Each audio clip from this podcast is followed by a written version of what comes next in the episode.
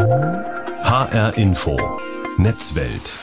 Die beiden Gaspipelines Nord Stream 1 und 2 in der Ostsee wurden kürzlich Ziel von Sabotage. Wer es war, weiß niemand. Bis jetzt. Neben Öl- und Gaspipelines liegen in den Weltmeeren aber auch jede Menge Glasfaserleitungen, die den ganzen Globus umspannen. Und in ihnen pocht der Pulsschlag der globalen Telekommunikation. Gerät der aus dem Tritt, dann bricht mehr zusammen als die Gas- und Ölversorgung, denn diese Infrastruktur ist sehr kritisch. Welche Folgen hätte ein Angriff und Ausfall der weltumspannenden Netzleitungen? Wie realistisch ist so ein Szenario und wie gut sind wir da geschützt? Ich will versuchen, das in HR Info Netzwelt herauszufinden. Mein Name ist Udo Langenohl. Knapp 500 interkontinentale Glasfaserleitungen liegen rund um den Globus verteilt in den Weltmeeren. Darüber laufen rund 99 Prozent der Datenströme, die uns verbinden, also die komplette globale Kommunikation. Und da wird jedem sofort klar, das ist kritische Infrastruktur und ein Ausfall hätte gravierende Folgen für uns alle. Jonas Franken forscht an der TU in Darmstadt unter anderem zu kritischen maritimen Infrastrukturen am Lehrstuhl PISEC. Dieser Lehrstuhl verbindet Informatik mit Friedens- und Sicherheitsforschung. Und Jonas Franken hat zusammen mit anderen Forschenden im Auftrag des EU-Parlaments in diesem Sommer eine Studie zu Sicherheitsbedrohungen für Unterseekommunikationskabel und Infrastruktur vorgelegt. In dieser Studie kommen die Forschenden unter anderem zu dem Schluss, da die Kabel auf dem Seegrund und über nationale Grenzen hinweg verlaufen und oft zusätzlich unter der Erde verborgen sind, wurden sie bislang häufig bei Risikobewertungen ausgeblendet und von politischen Entscheidungstragenden kaum beachtet. Da muss was passieren. Ja, und zwar ziemlich schnell. Ich spreche jetzt mit Jonas Franken und wir machen mal so ein bisschen Alarm und spielen etwas durch. Also so ein Was wäre wenn Szenario. Wie gesagt, das ist jetzt ähm, rein fiktional. Ich konstruiere mal äh, eine Eilmeldung, Herr Franken. Unbekannte haben heute Morgen alle Glasfaserleitungen aus der Europäischen Europäischen Union in die USA angegriffen und gekappt. Was wären denn da die Folgen? Zunächst einmal gar nicht so einfach zu beantworten, weil das Szenario bislang nicht so passiert ist. Und dann kennt man die Folgen eigentlich nicht. Das Internet ist so ausgelegt, dass die Datenpakete sich die eigenen Wege durch die physischen Infrastrukturen suchen. Mhm. Das heißt, bei einer Transatlantikblockade des Internetverkehrs gäbe es beispielsweise noch Wege über Asien oder den Pazifik. Und wenn diese Wege dann ähm, auch blockiert werden, dann wäre ein riesiger Anteil des Internetverkehrs nicht mehr möglich. Also EU-BürgerInnen könnten auf in den USA gehostete Server und weitere Dienstleistungen gar nicht mehr zugreifen und die Folgen für Wirtschaft und Zivilgesellschaft wären enorm. Mhm. Besonders heißt, in, Gesellschaften wie in Europa, die eben hochgradig ja. digitalisiert sind. Das heißt, so ein bisschen Redundanz ist da schon drin in diesen Systemen. Es gibt, wenn nicht alles ausfällt, immer so ein bisschen eine Not oder Umweg oder ein Hintertürchen. Grundsätzlich ja. Normalerweise sind diese Redundanzen eben durch andere Seekabel abgebildet. Also mhm. Plan B und C sind klassischerweise dann die Umleitung des Internetverkehrs über die Datenkabel. Ansonsten gibt es dann noch die Möglichkeit des Satelliteninternets. Mhm. Da muss man aber auch einschränkend sagen, Satelliten haben eine deutlich geringere Sendekapazität als E-Kabel. Ähm, ein Satellit hat ungefähr 260 Gigabyte die Sekunde Bandbreite, hm. während ein Seekabel 300, also die neueren Seekabel haben 300 Terabyte die Sekunde Sendekapazität. Und da sieht man schon, dass eine, das ist ungefähr tausendfache mhm. der, der Bandbreite, die dann äh, eben nicht Satelliten ersetzen können. Und Satelliten fehlt eigentlich die Gleichwertigkeit, mhm. auch weil sie eine hohe Latenz haben, also eine Zeitverzögerung haben und bestimmte Services, zum Beispiel Finanztransaktionen, die möglichst mhm. zeitgleich geschehen sollten, dann eben auch nicht wiedergeben können, wie es normalerweise über Glasfaser der Fall ist. Mhm. Also auch nicht ein richtiges Fallback-Szenario, das über Satelliten zu machen. Wie einfach wäre es denn, so ein Unterseekabel zu kappen? Sprengsatz dran, bumm, kaputt ist es, so ähnlich wie bei den Gaspipelines? Ja, Sprengen ist sicherlich eine der ja, intuitivsten Optionen. so Seekabel sind ja maximal armdick nah an der Küste, da wo sie auch viel von anderen Umwelteinflüssen ähm, beeinflusst werden. Mhm. Aber bei einer gewissen Seetiefe sind sie sogar nur so dick wie ein Gartenschlauch. Ähm, ansonsten gibt es aber noch andere ja, Szenarien, zum Beispiel Schneidvorrichtungen oder einfach nur ein Kabel anzubohren und versuchen, da die Glasfasern zu erwischen. Wenn man ganz weit out of the box denkt, kann man auch über Säureangriffe nachdenken mhm. Oder auch das Anbringen von Sprengstoff-Altlasten, also irgendwie Minen, die zum Beispiel ja noch in der Ostsee äh, zuhauf vorhanden sind, ja. ähm, könnte man da dran schleppen und dann ähm, ja sogenannte maritime improvisierte Explosionseinrichtungen äh, daraus ähm, basteln. Hm. Hoffentlich haben wir jetzt hier keine Anleitungen geliefert gerade. Wer sind denn eigentlich die Betreiber dieser unterseeischen Glasfaserleitungen? Wem, wem gehört das? Wer hat das im Griff? Wer bezahlt dafür? Na, die Betreiber ist ein, einmal ein ganz weites Feld. Es ist ein riesiger Markt, der mhm. internationale Internetverkehr. Und derzeit gibt es auch einen gewissen Wandel auf dem Markt. Mhm. Früher gehörten die Kabel meistens den großen Konglomeraten, also pro Kabelprojekt dann Zusammenschlüsse von privaten Telekommunikationsfirmen, mhm. aber auch teils Staatsunternehmen, die sich dann mit ja, die enormen Konstruktionskosten der tausende Kilometer Kabel geteilt haben ja. und dann auch die Seekabel gemeinsam nutzen. Und die Geschäftsstruktur existiert weiterhin, auch recht erfolgreich, eben weil Seekabel auch über 25 Jahre betreiben werden. Dann gibt es aber auch die neuen Player, also die sogenannten Content Provider, Firmen, die ursprünglich selbst Online-Inhalte bereitgestellt haben. Mhm. Da dominieren heutzutage dann die Technologieriesen aus den USA, also Meta, Google, Amazon und Microsoft. Und mit ihren eigenen Seekabeln sparen sie sich dann auf lange Sicht die Kosten, die sie früher an die Telekommunikationsunternehmen abdrücken mussten, weil sie deren internationalen Datenverkehrsnetze genutzt haben. Mhm. Und jetzt in den letzten zwei bis drei Jahren dominieren Content Provider bei den Gesamtkapazitäten und auch bei der Anzahl der neu gebauten Systeme. Also da wird sehr viel Geld von den ja, großen Technologieriesen aktuell äh, reingeschüttet. Mhm. Kooperieren denn diese Firmen auch mit ähm, staatlichen Stellen, die für die Sicherheit der Infrastruktur verantwortlich sind, auch gehe ich jetzt mal so weit, äh, die Frage zu stellen, gibt es da auch Kontakte ins Militär? Jetzt gerade unter dem Eindruck dessen, was wir hier in Europa erleben, um sicherzustellen, dass da nichts anbrennt? Das kann ich so nicht beurteilen. Ich habe da wenig Einblick in die, mhm. in die Prozesse, die dann die einzelnen Betreiber jeweils mit den, ähm, mit den Staaten haben. Mit dem Militär glaube ich relativ wenig Kooperation, was ich mir aber vorstellen kann mit den jeweiligen Behörden, die für den Schutz der kritischen Infrastrukturen zuständig sind. Mhm. Rund 99 Prozent ja. des gesamten Datenverkehrs, ich habe es eingangs schon mal gesagt, läuft über diese rund 500 unterseeischen Glasfaserstrippen global überall auf der Welt. Wie funktioniert denn das in technischer Sicht? Das heißt, wo gehen die Daten rein, wo kommen sie wieder raus?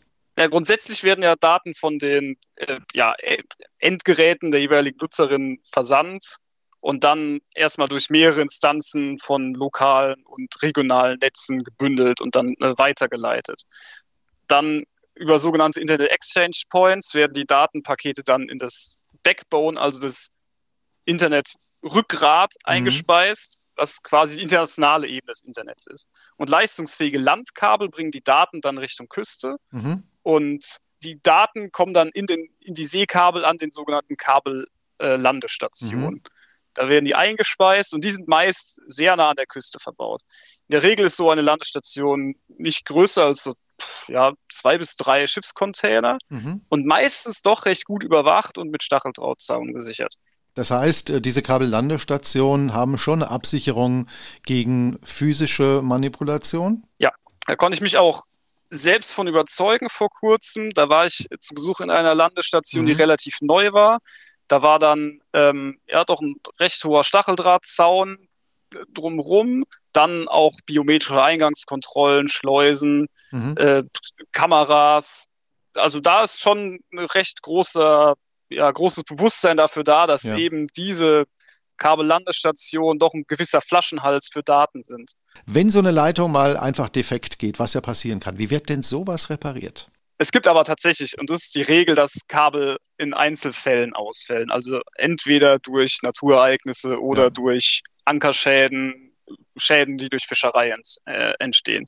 Und dann werden in der Regel die Alternativen genutzt. Also die Redundanzen, die Betreiberfirmen vorher festlegen und mhm. dann auch entsprechend ausstatten müssen an den jeweiligen Kabellandestationen.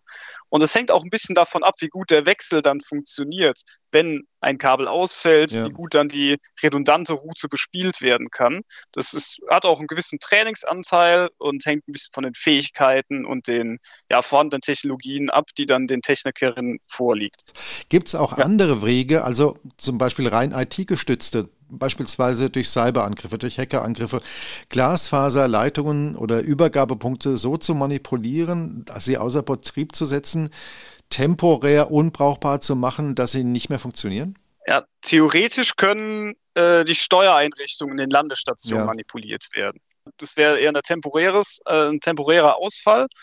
Ähm, ansonsten, die Seekabel selbst sind reine Hardware und deswegen gar nicht äh, anfällig gegenüber von Cyberangriffen. Ja. Jetzt gehen wir nochmal zum Ausgangspunkt der Sendung zurück. Vom Hintergrund dieses Sabotageaktes auf die beiden Ostsee-Gaspipelines Nord Stream 1 und 2. Wie realistisch schätzen Sie denn aktuell die Möglichkeit eines Angriffs auf diese weltweiten Glasfaserverbindungen ein? Ich frage das deshalb, weil sich ja letztlich derjenige, der sowas tut, auch ins eigene Fleisch schneidet. Ja, das ist eine ganz, ganz wichtige Frage und eine wichtige Überlegung. Die Folgen von Ausfällen, die hängen stark von der Abkopplung des eigenen heimischen mhm. Netzes ab. Und in der Internetforschung wird es erst relativ ja, seit kurzem unter dem Begriff der Fraktionalisierung des Internets diskutiert. Länder wie beispielsweise China mhm. bauen sich über, über ihre äh, chinesische Firewall äh, ein eigenes regionales Netz, was möglichst autark ist mhm. oder von dem zumindest China denkt, dass es völlig autark ist ähm, und erkennen darin dann einen eigenen Mehrwert, wenn der, äh, wenn Schaden an dem internationalen Internetverkehr ausgelöst wird, der Schaden für die Akteure oder die Folgen für die äh, Akteure, denen man schaden möchte, größer ist. Mhm. Das ist das Szenario, in dem es dann möglich wäre, den, dem globalen Internet zu schaden, mhm. gleichzeitig ähm, aber selbst die Fähigkeiten oder die Möglichkeiten des Internets zumindest in seinem regionalen Netz zu behalten. Mhm. Letzte Frage, Herr Franken. In der Studie, die Sie für das Europäische Parlament im Sommer zu unterseeischen kritischen Infrastrukturen vorgelegt hatten, da kamen Sie mit Ihren Kolleginnen und Kollegen zu dem Schluss, dass diese Kabel bei Risikobewertungen bislang ausgeblendet und von politischen Entscheidungstragenden kaum beachtet wurden. Und da müsse ja jetzt endlich mal was passieren. Was genau soll denn da passieren? Und zwar ziemlich schnell.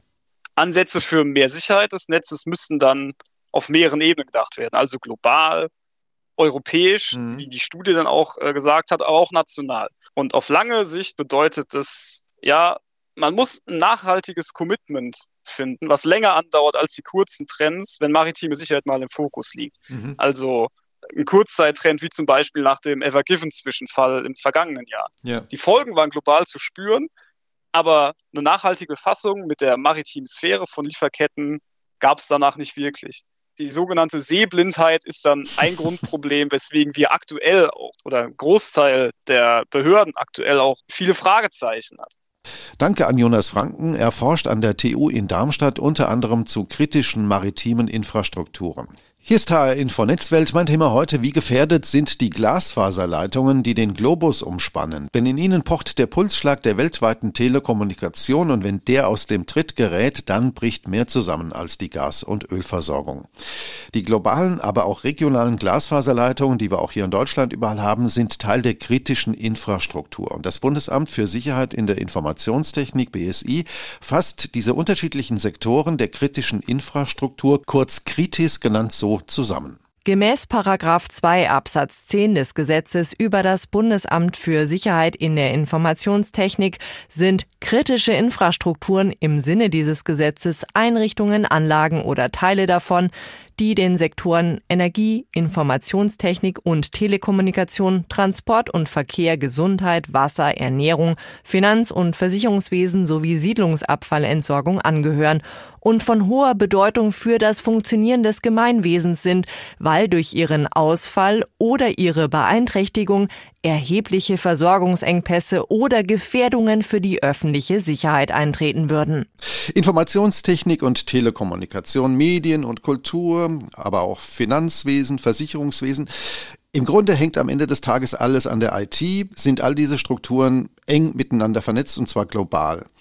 Und da kommen wieder diese Glasfaserleitungen ins Spiel, die wir heute schon ein paar Mal angesprochen haben, die unterseeisch liegen, die die weltweite Vernetzung aufrechterhalten, ja, diese eigentlich erst möglich machen. Ich spreche jetzt mit Dr. Gerhard Scharphüßer. Er ist der Vizepräsident des Bundesamtes für Sicherheit in der Informationstechnik, BSI.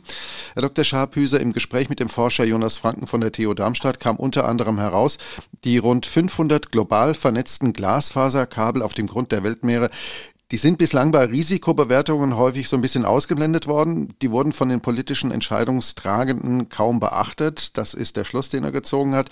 Hat sich denn bei Ihnen beim BSI nach den Sabotageakten auf die Pipelines Nord Stream 1 und 2 da ein bisschen was geändert? Ja, vielleicht einmal ganz kurz zur Einschätzung. Unterseekabel sind natürlich wesentlich für die Vernetzung der Kontinente. Es gibt natürlich auch noch die Satellitenverbindungen, die haben weniger Kapazität und sind kein gleichwertiger Ersatz, aber immerhin eine Redundanzinfrastruktur. Es gibt ja zurzeit rund 250 Kabeltrassen, die in Europa enden und die an unterschiedlichen Kabelköpfen angebunden sind. Und Unterseekabel sind bislang keine kritische Infrastruktur im Sinne der Kritis-Verordnung und Kritis-Gesetzgebung. Mhm. Das BSI hat aber sich durchaus die Internetinfrastruktur von internationalen hm, Kabelverbindungen ja wiederholt auch untersucht und zuletzt haben wir im Februar 22 eine Studie dazu veröffentlicht. Mhm. Das Ergebnis ist schon so gezielte Angriffe nicht nur auf die Unterseekabel, aber auf die Internetinfrastruktur gelten als das größte Risiko im Rahmen der Betrachtung. Mhm. Aber, und das ist eigentlich eine Stärke des Internets, bis zu einem gewissen Ausmaß kann der Ausfall einzelner Leitungen über andere Leitungswege dann kompensiert werden. Also eine gewisse Redundanz ist da schon drin, ne? Ja, das Internet ist ja selbstorganisierend mhm. und ist ja auch von der DARPA seinerzeit auch konzipiert worden, um eben selbst organisiert bei Störungen weiterarbeiten zu können. Mhm. Und das ist der große Vorteil an dieser Stelle. Welche Folgen hätte denn Ihrer Einschätzung nach jetzt ein großflächiger Ausfall dieser globalen Glasfaserinfrastruktur für Deutschland, für Europa? Worauf müssten wir uns einstellen, wenn sowas passiert?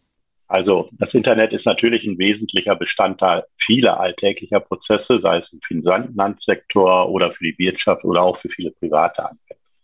Deswegen ist die Verfügbarkeit von IT-System, um es etwas weiter zu fassen, da eines der wichtigsten Schutzziele der IT überhaupt, mhm. IT-Sicherheit überhaupt. Zunächst einmal würde ein Ausfall zu längeren Laufwegen der Signale führen und damit zu Latenzen führen. Aber nochmal, selbst wenn einzelne Leitungen ausfallen, können sie vorerst immer kompensiert werden. Mhm. Wer ist denn eigentlich dafür zuständig, diese Leitungen in Betrieb zu halten, sie zu sichern gegen Sabotage, gegen Manipulation? Und ist das technisch überhaupt möglich? Ich meine, wir können ja nicht die gesamte Marine und die Fregatten ständig über die Meere schippern lassen, damit da keiner Unsinn anstellt. Aber die Verantwortlichkeit für die Überwachung sowie die Beseitigung von Störungen sind immer die Betreiber der Leitungswege. Mhm. Unterseekabel kann man natürlich nicht flächend mh, hm, überwachen, mh. Hm. aber auch dort gilt nochmal die Aussage, ne? wir haben 250 Kabelköpfe, mhm. die in Europa enden mh. Hm.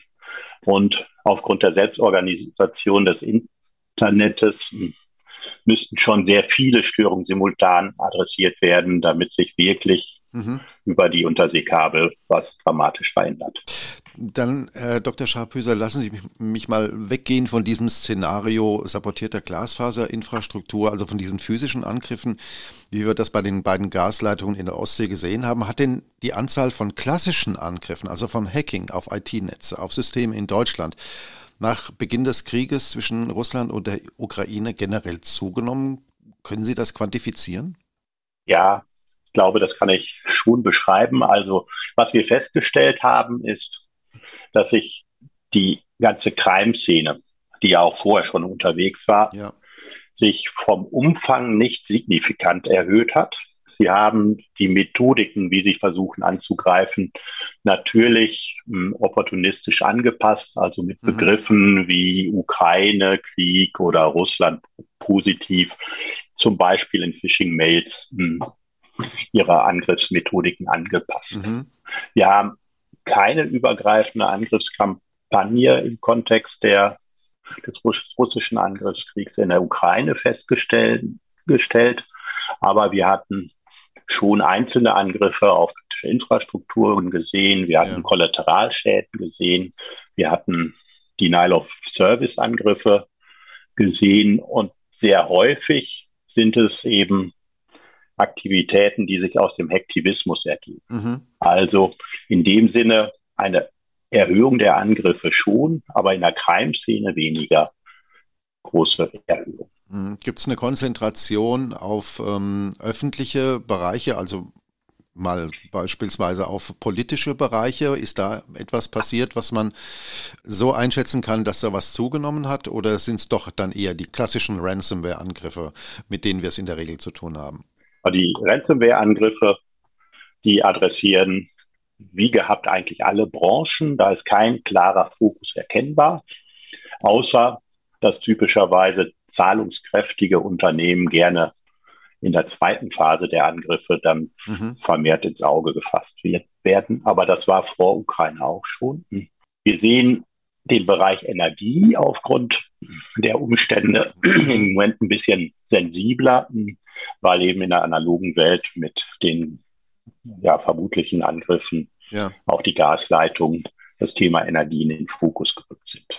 Welche Bereiche sind denn da jetzt in erster Linie gefordert, ihre Systeme vielleicht auch ein bisschen besser abzusichern? Unterdessen, ich habe es ja schon gesagt, hängt irgendwie alles mit allem zusammen. Ähm, die Vernetzung nimmt zu. Ich denke da auch an Krankenhäuser, an Wasserversorger, Stromversorger haben Sie gerade erwähnt, Industrie, Mittelstand, Stichwort IoT, das Internet der Dinge. Alles, was im Netz ist, kann ja angegriffen werden. In der Tat, und das sind ja auch zentrale Botschaften des BSI. Mhm. Wir haben uns ja von IT deutlich mehr abhängig gemacht und haben dort noch nicht den Sicherheitsstandard erreicht, den wir im Sinne der Abhängigkeit benötigen. Mhm. Wir haben aber bezüglich der besonders kritischen Bereiche durch die Kritis-Gesetzgebung natürlich schon ein Stück was das Sicherheitsniveau erhöhen können. Denn im Bereich der kritischen Infrastrukturen müssen Sicherheitsmaßnahmen nach dem Stand der Technik umgesetzt mhm. werden und sie müssen dem BSI nachgewiesen werden. Also wir haben nicht nur eine Selbstauskunft, sondern ein unabhängiges Audit in diesem Kontext. Und deswegen sind wir ein Stück was vorbereitet. IT-Sicherheit ist aber natürlich kein permanenter Status, sondern eher eine Daueraufgabe Aufgabe und muss sauber implementiert werden. Das nennt sich dann Informationssicherheitsmanagement. Aber auch gilt, hundertprozentige Sicherheit gibt es nicht. Mhm. Und deshalb ist das Vorbereitetsein auf Krisen, wie gehe ich mit konkreten Vorfällen um, ein ganz wesentlicher Aspekt der Vorsorge. Mhm. Das heißt, die Bereiche, die unter Kritis fallen, die sind auch in der Pflicht, im Obligo nachzuweisen, dass sie, ich formuliere es jetzt mal ein bisschen platt, ihren Laden sauber und in Ordnung halten, was die IT-Sicherheit angeht. Ist das richtig? In der Tat, das ist kurz zusammengefasst die Aussage, Sie müssen den Stand der Technik bezüglich Informationssicherheit umgesetzt haben. Mhm. Sie sind ja qua Auftrag eng vernetzt mit politischen Entscheidungsträgerinnen und Trägern in Berlin. Nimmt man Ihrer Ansicht nach diese Bedrohungslage ernst? Ich gehe jetzt mal wieder zurück zu diesen Glasfaserleitungen, den unterseeischen, oder ist das dort noch nicht auf dem Schirm? Ist das zu abstrakt? Das Thema Informations- und Cybersicherheit ist, glaube ich, überall angekommen egal ob im politischen Raum oder bei den Unternehmen in der, in, und in den Behörden. Also das Wissen darüber ist überall da. Wir sind noch nicht überall in der Umsetzungsphase so gut, wie wir sein müssten. Und deswegen ist es nochmal so wichtig, Informationssicherheit ist mhm. Chefsache. Und deswegen sollten alle auch eine Risikoanalyse durchführen und daraus ableiten, welche Schutzmaßnahmen angemessen sind und diese dann auch umsetzen. Mhm, genau. Und bei allen nehme ich uns jetzt auch mal so ein bisschen mit ins Boot. Ähm, letzte Frage, Herr Dr. Schabhäuser. Was können denn wir, also die wir am Ende des Tages am Schluss dieser IT-Nahrungskette sitzen, nämlich am PC, zu Hause, im Büro, tun, um nicht als Einfallstor für IT-Angriffe instrumentalisiert zu werden? Ich denke da an die berühmten verseuchten E-Mails oder den Besuch von windigen Webseiten. Ich glaube, da kann ich vier Punkte bringen. Der eine ist ganz schlicht. Erst denken, dann klicken. ja. Mhm. Der zweite ist informiert bleiben. Dazu kann man zum Beispiel die BSI-Kampagne einfach absichern als Informationsquelle hernehmen. Mhm. Der dritte ist, IT-Sicherheitseigenschaften in Kaufentscheidungen für IoT-Geräte, für mhm. Router und ähnliches mit einfließen lassen. Da hilft auch das jetzt eingeführte IT-Sicherheitskennzeichen. Und der letzte Punkt, der aber auch ganz, ganz wichtig ist, halten Sie Ihre IT-Systeme auf dem aktuellen Stand. Also spielen Sie wann immer möglich und immer sofort Updates der Software, der Betriebssysteme und ähnliches ein. Danke an Dr. Gerhard Scharphüßer. Er ist der Vizepräsident des Bundesamtes für Sicherheit in der Informationstechnik BSI. Cyberwar, Glasfaser als Angriffsziel. Das war mein Thema heute in HR Info Netzwelt. Knapp 500 interkontinentale Glasfaserleitungen liegen rund um den Globus verteilt in den Weltmeeren und darüber laufen rund 99 Prozent der Datenströme der globalen Kommunikation. Und wenn diese unterseeischen Glasfaserleitungen ins Fadenkreuz von Sabotage oder Kriegshandlungen geraten, so wie wir das gerade gesehen haben bei Nord Stream 1 und 2 in der Ostsee, dann hätte das ernste Folgen für die Weltwirtschaft, für den globalen Handel, für Netzzugänge weltweit.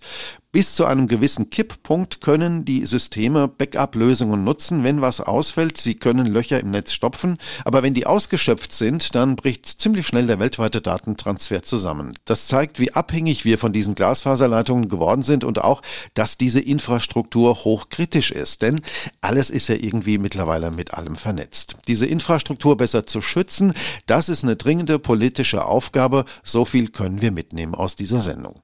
HR Info Netzwelt gibt's überall wo es Podcasts gibt und linear im Radio bei HR Info. Mein Name ist Udo Langenohl und bleiben Sie neugierig.